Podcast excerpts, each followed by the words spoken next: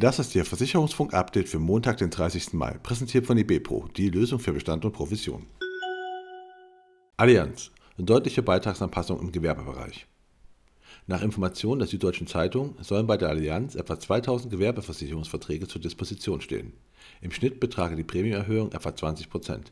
In Einzelfällen können die Prämien aber auch um 400 Prozent steigen, heißt es in dem Bericht. Für Ärger sorge, dass weder Versicherungsdauer noch Schadenhäufigkeit bei der Bestandssanierung eine Rolle zu spielen scheinen. Berlin ist Diebstahlhochburg, aber nachlässig beim Kaskoschutz. Berlin ist Spitzenreiter bei Autodiebstählen. Im vergangenen Jahr wurden dort 344 Pkw je 100.000 zugelassener Kraftfahrzeuge gestohlen. So viel wie in keinem anderen Bundesland.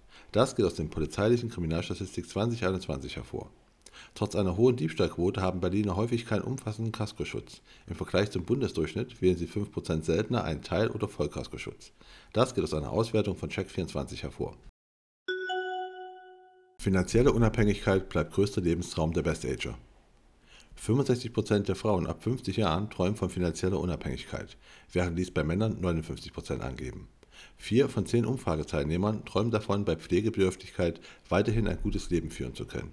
Das geht aus einer Studie des Teilverkaufanbieters Engel und Völkers Liquid Home hervor. VAV-Gruppe mit starkem Geschäftsjahr.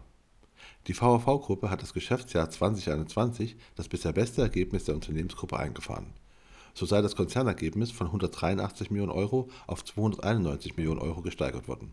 Auch die Zahl der Verträge sowie die Marktanteile konnten erhöht werden. Corinna Erken übernimmt Leitung von Signals. Signals, die Digitalmarke der Signale Duna, hat mit Corinna Erken eine neue Führung.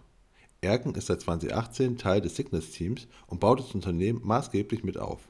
In ihrer Rolle als Head of Signals widmete sie sich unter anderem dem Aufbau des neuen Produktes Signals Foresight.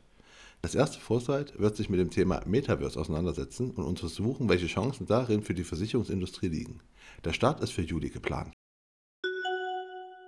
Ergo-Tochter verpflichtet Ulrike Taube.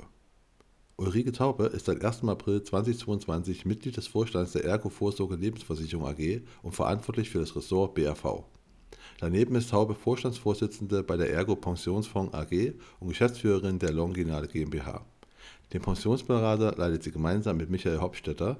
Von 2016 bis 2022 war sie Mitglied der Vorstände RV Pensionskasse AG, Kontor Lebensversicherung AG und RV Krankenversicherung AG.